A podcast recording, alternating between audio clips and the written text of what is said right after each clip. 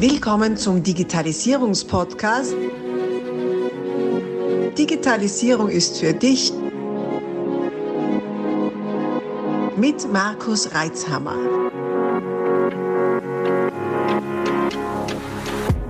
Das ist Teil 3 dieses Interviews. Solltest du die ersten beiden Teile noch nicht gehört haben, stoppe am besten jetzt und geh zurück, um auch keine Inhalte zu verpassen. Ansonsten wünsche ich dir viel Freude mit dieser Podcast-Folge. Okay, jetzt mal schauen. Jetzt haben wir die Forensik zerklaubt, Informationssicherheit haben wir gestreift und Datenschutz auch. Jetzt machst du ja auch, ähm, nennen Sie mal Software-Audits, ich sage das mal so laienhaft. Äh, erzähl mal, was, was passiert denn da so? Audit, diese Anwendungsanalyse, äh, wie es so schön heißt, Browser- und Anwendungsanalysen, ist eben ein Teilgebiet äh, der Forensik. Ist auch so. Forensik drinnen, ja, ist ein mhm. Teil der, äh, der, Forensik. Ja, da mal jetzt einmal so eine, eine Android-App analysiert. Okay. Schaut, was die so macht. In, in einem Team haben wir die analysiert zu dritt. Zwei Kollegen und da haben wir die angeschaut. Das ist so eine, jetzt muss ich sagen, da äh, muss ich ein Wort finden, das ich verwenden kann, ohne dass ich das Produkt selbst jetzt nenne. War das eine äh, App, die ein, die Ordnung des Users äh, benötigt hat? Äh, kann man so sagen. Ja, und zwar äh, eine App, zur Warnung vor mobilen und stationären Geschwindigkeitswarnsystemen. Okay. So, mhm. Geschwindigkeitswarnanlagen. Mhm. Äh, das ist eine App, äh, die wird am Smartphone installiert mhm. und ähm, diese App macht keine aktive Überprüfung, ob da irgendwelche solche Geschwindigkeitsmessanlagen installiert sind oder nicht. Also es hat keine Sensorik oder so? Keine, keine Sensorik drinnen, genau. Also das ist wirklich nur passiv, nicht aktiv. Es wird, werden auch keine Signale gestört oder irgendwas, also nichts. Es ist wirklich eine passive App, äh, äh, passiv unter Anführungszeichen, passiv in Bezug auf die Geschwindigkeitsmessanlagen. Mhm. Äh, und diese App arbeitet mit einer Community. Und zwar die Nutzer dieser App können, wenn sie irgendwo eine Radarmessung erspähen, diese in das System einmelden. Wir drucken dann auf dem App Radar melden oder irgendwelche Gefahren melden, weil es kann auch sein, dass ein Unfall einmal wo passiert, dann kann man da auch die Warnung äh, ausgeben. So Staus und so. Staus, genau, Staus, Unfälle, Straßensperren, die können dann eben gleich in dieser App eingetragen werden. Und diese App läuft eben mit im System, wenn man so durch die Gegend fährt. Irgendwo kommt eine Radarkontrolle, piepst es auf, Bildschirm wird es angezeigt. Äh, in drei, in drei Kilometer kommt eine Radarmessung oder in 1,5 Kilometer kommt eine Radarmessung. Dann, dann hat man die drauf. Und so eigentlich ein cooles Tool. Nur äh, auf der anderen Seite, woher weiß denn diese App, wo ich gerade bin? Mhm. Denn woher weiß denn die, dass die Radarmessung in einem Kilometer für mich relevant ist oder nicht? Mhm. Äh, diese äh, App nutzt äh, das Navigationssystem, die Standortbestimmung des Smartphones mhm. und äh, und gleicht es eben mit sich ab. Und im Zuge der Analyse sind wir draufgekommen, dass diese App alle 15 Sekunden den Standort an die Server des, dieses App-Betreibers schickt. Also da lassen sich perfekte Routenprofile erstellen. Wahnsinn sich das Habt ihr dann herausgefunden, ob dann das verwendet worden ist da beim, bei dem Provider oder äh, das also, ob das gespeichert worden ist und so, dass man es auch verwenden kann? Das, das wissen wir nicht. Also da, da müssen wir beim Provider nachfragen. Das mhm. ist, was der dann antwortet, der wird dann wahrscheinlich sagen, nein, nein. wird nicht gespeichert. Nein, nein, auf keinen Fall. Wir übertragen das als Spaß. genau, das ist, aber ja, sie, sie brauchen es eben zur Standortbestimmung von dem. Ja, ja. ja, das, ja. Dass man es auch hat. Aber eben die Auswirkungen, die man da hat, äh, in Richtung der Privatsphäre, ja. allein das Potenzial, was da dahinter steckt, mhm. äh, ist schon gefährlich in meinen Augen. Das ist, weil da kann mir dann einer rund um die Uhr überwachen. Wenn der alle 15 Sekunden meinen Standort kriegt, hat er dann ein sehr engmaschiges Überwachungsnetz. Ja. Und was der dann auch noch kann darüber, der kann auch meine Geschwindigkeit feststellen. Also der kann auch ja. sagen, dass ich jetzt schnell gefahren bin. Mhm. Spannend, ja. Oder ich war zu diesem und jenem Zeitpunkt an jenem Ort. Mhm. Jetzt, jetzt, äh, haben wir zwar äh, das Ganze, Forensiker, oder?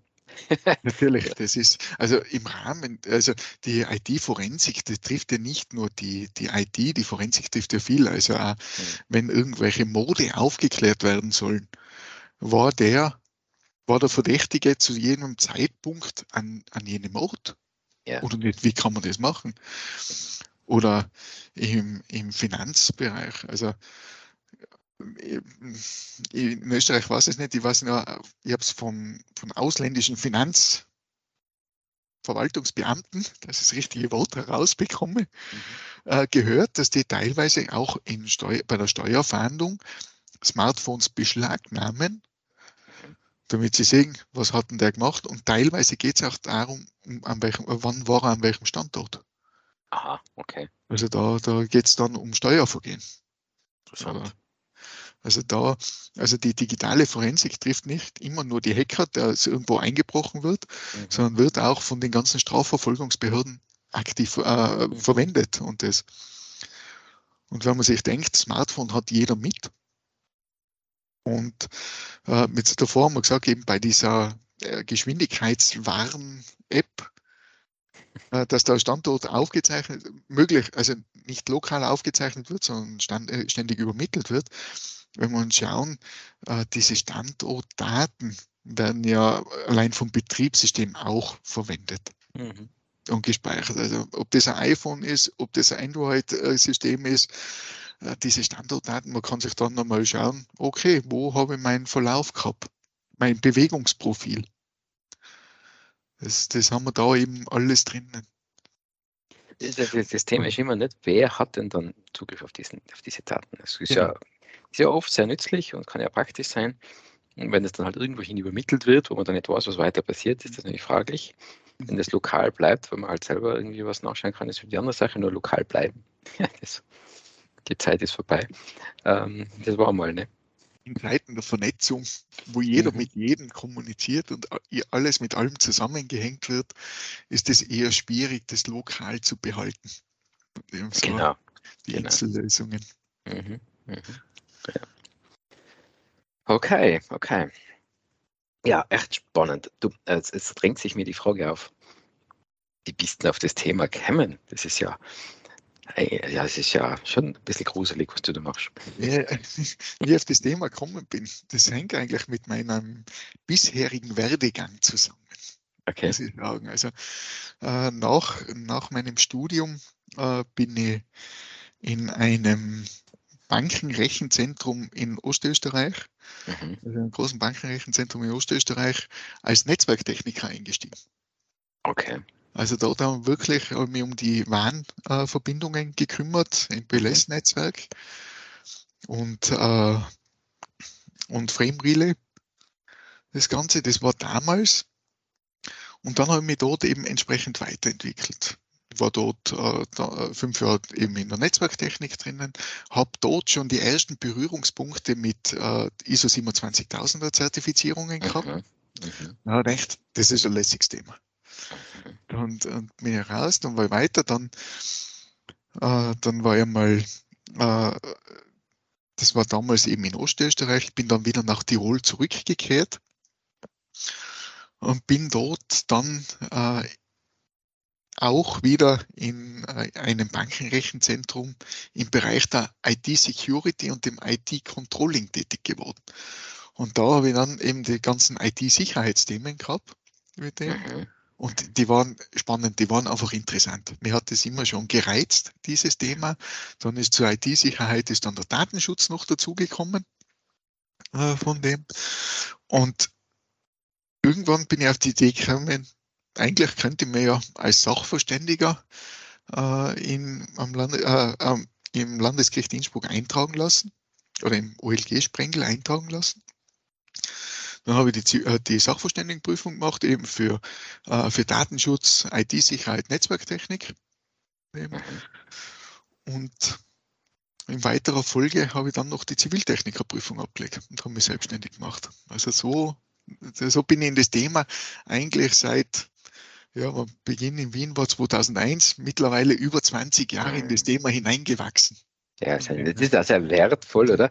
Weil, weil Erfahrungswerte sind ja schon extrem wichtig in dem ja. Bereich. Das ist etwas, was man sich auch nicht kaufen oder, oder, oder äh, über irgendwelche Prüfungen nachholen kann. Das muss man wirklich erarbeiten. Genau, das ist das, die Erfahrung und von der Erfahrung zehre ich immer noch von dem. Mhm. Also immer, mhm. was damals war. Und dadurch, dass ich das ja Step by Step gelernt habe und mich immer wieder vertiefen habe können, äh, ist das äh, bei mir so gut dahingegangen nachher. Ja, super, super. Weil ich habe halt ja. mhm. einen Ausflug gehabt im, im medizinischen Bereich äh, draußen. Ja, das ist allerdings dort was die IT-Administration mhm. in dem Bereich. Und da nimmt man dann natürlich auch von anderen Branchen äh, Input mit. Ja. Dem, ja. Mhm. Das finde ich ja das Schöne in der IT, ähm, besonders ehrlich sogar am Systemhaus, nicht? Ähm, wenn man so viel verschiedenes Bereiche kennenlernt. Das ist zwar immer IT, aber wenn du ein Systemhaus bist, dann bist du ja in was Gott für verschiedenen Branchen, Größen und Kulturen der Unternehmen auch drin. Das ist natürlich eine Herausforderung auch, muss man auch sagen. Äh, aber gleichzeitig hast du nirgendwo anders so eine breite, ein breites Feld, wo man sich betätigen kann, sowohl technisch wie auch kulturell und, und auch rechtlich. Und kulturell hab, wollte, genau, wollte ich nur ein Thema anschneiden. Ich weiß nicht, wie groß das jetzt bei dir noch ist. Du machst ja eine, eine sehr, wie sagen wir es, IT-Nerd-Sicht, eine sehr äh, esoterische Geschichte, äh, und zwar IT-Mediation. Und das finde ich ja extrem herausfordernd, weil da, da kommen ja auch mal Menschen ins Spiel, nur zu Menschen, die miteinander streiten. Jesus Maria, was passiert denn da? Ja, also es ist so, äh, als Ziviltechniker bin ich im Rahmen meiner Befugnis, das muss ich immer dazu sagen, im Rahmen mhm. meiner Befugnis auch zur äh, Mediation berechtigt. Von dem. Also da, wenn das ist wirklich auch, es ist eine menschliche Sache, weil man sich da ein, auf die beiden Parteien, die sich da gegenüberstehen, muss man sich hineindenken. Da muss man schauen, okay, wie, wie vermittelt man jetzt zwischen denen? Mhm. ohne, ohne dass es Mord und Totschlag gibt. Mhm. Ist, Diplomatische Dienste. Genau, man muss da äh, eher diplomatisch sein und muss auch sagen, das ist eher spielt eher eine untergeordnete Rolle bei mir als Ziviltechniker, aber es kommt immer wieder mal vor, äh, dass man da, dass es in die Richtung geht, dass es eine Mediation benötigt von dem, weil einfach die Vorstellungen äh, der, der, einen Seite nicht mit der der anderen Seite übereinstimmen. Äh, ich sage jetzt, der, der, Klassiker ist das, ich habe eine Dienstleistung bestellt mhm. oder Person A hat eine Dienstleistung bestellt, Person B hat diese Dienstleistung äh, geliefert. Mhm. Ja, Person A sagt, hat andere Vorstellungen davon, was rauskommt. Genau, ja, genau. Der Klassiker. Ne? Genau, ja. der, der Klassiker. B hat nach bestem Wissen, was er gemeint hat, das braucht er und äh, die Person auch und das ist das Beste und das passt alles. Nur was dann bei A geliefert wurde, das war nicht, hat nicht den Vorstellungen entsprochen. Mhm. Und, und da ist eben, da muss man dann eben vermitteln, wie, wie kommt man aus dieser Misere wieder heraus. Mhm. Und das sind dann oft einmal lange Besprechungen, lange mhm. Gespräche mit den einzelnen äh, involvierten Personen dass man zu einer Lösung hinkommt. Ja. Das Extrem wertvoll. Ich bin ja froh, dass es Leute gibt, die das machen. Äh, weil, weil sonst, ja, Mord und Totschlag, wie du sagst, nicht, das ja. kann sich extrem verhärten, die ganze Geschichte. Und, und es kann auch, äh, wenn es zu so einer Situation kommt, im, im Regelfall, kann da auch, äh, kann da keinem der Beteiligten ein Vorwurf gemacht werden. Mhm. Weil mhm. Person A hat, die Leben, hat ihre Lebenserfahrung, hat ihre Vorstellungen, ihr Wissen. Mhm. Mhm. Person B hat eigene Lebenserfahrung, hat auch die eigenen Vorstellungen, das eigene Wissen. Und wenn die nicht ganz äh, korrelieren miteinander, nachher, mhm. nachher, kommt was anderes heraus. Da mhm. gibt es ja auch so, so eine Zeichnung, äh, wo eine Schaukel gebaut wird. Ich weiß nicht, ob du die kennst, da ist ein Baum. Ja, ja. Ähm, äh, die, die, was der Kunde sich wünscht, eine mhm. ganz einfache Schaukel äh, da sieht man einen Baum, die zwei Seile herunter, drunter ein Brett zum Schaukeln. Mhm. Dann kommen die unterschiedlichen äh, Architekten oder Bau Designer ins Spiel. Mhm. Der eine baut eine Schaukel, die hat nur eine Schnur auf der linken Seite und das Brett hängt nach unten. Besser ausschaut, ja. Weil es besser ausschaut. Äh, die andere Schaukel, die hat äh, zwei geknüpfte äh, Seile herunterhängen, aber keine Sitzgelegenheit unten. und äh, die nächste Schaukel ist überhaupt noch ein Brett, das in der Luft hängt. Also, ja. Ja. Und da, da, muss man das eben so zusammenführen. Das ist ja, ja. Der, der, der, Jens Großen hatte das so treffend gesagt. Er hat gesagt, jeder Mensch hat Recht in seinem eigenen Denk- und Angstsystem. Ne, das ist ja, äh, ist ja das heißt, man gedacht, was will er jetzt? Aber eigentlich ist es ja sehr, sehr tröstlich, weil dann, dann ist man den Menschen immer so sehr böse, böse wenn sie es anders verstanden haben oder wenn man anderer Meinung ist weil im eigenen Angst und denkst seine Erfahrungen und seine, seine Eindrücke. Ähm, ja, spannender Ansatz. Ja. Und, und dort dazwischen, zwischen diesen Angst- und Denksystemen bist du dann und vermittelst. Genau, das ist. Unglaublich. Wahnsinn, Wahnsinn. Ja, es ist eben, äh, und da ist, daran ist, da ist eben das Interessante, weil du ja gesagt hast, davor auch das Menschliche. Und zwar, wie unterschiedlich Menschen auch sein können. Mhm. Es ist kein Mensch gleich. Ja. Der eine hat die Vorlieben, der andere hat jene Vorlieben, der eine reagiert. Äh, und die Menschen werden ja alle unterschiedlich getriggert.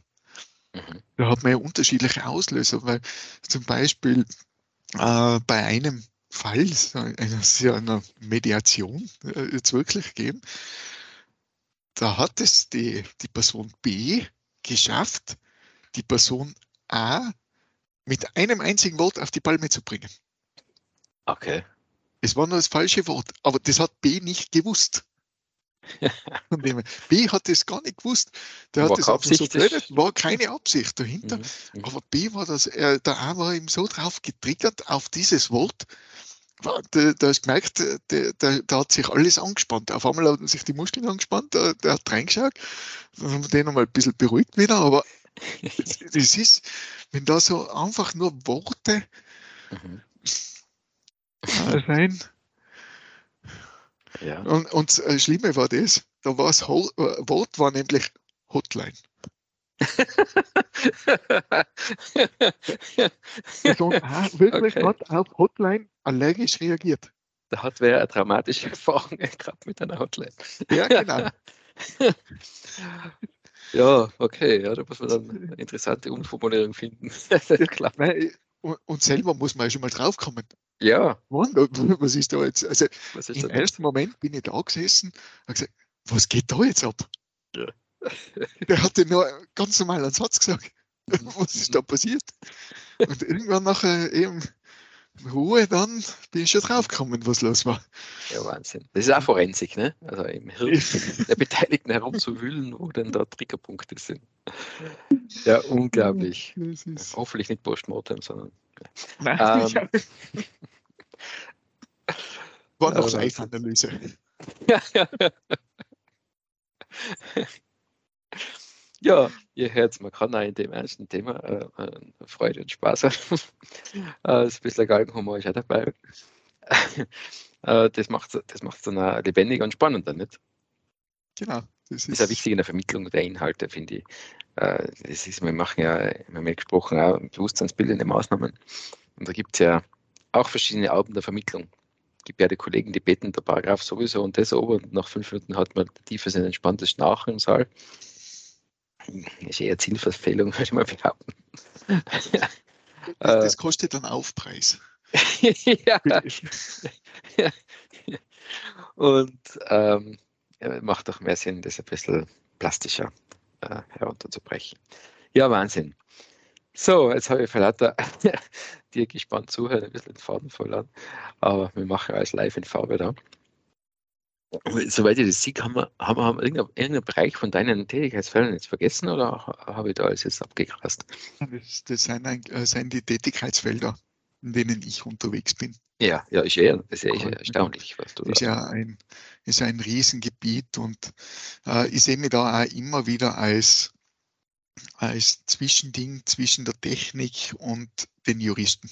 Also ich sage es jetzt Ja. offen heraus. Ja, ja. Äh, weil gerade mit der Informationssicherheit, mit dem Datenschutz, was da auch oft einmal auch dazu kommt, gerade im Bereich Datenschutz, auch der, der Geheimnisschutz, Mhm. Unternehmensgeheimnisse, weil der Datenschutz deckt ja nur personenbezogene Daten ab. Ja, ja. Ja, Ja. im Geheimnisschutz, so wo es ums Wettbewerbsrecht geht, da geht es auch um Patente, da geht es mir um meine Unternehmensgeheimnisse.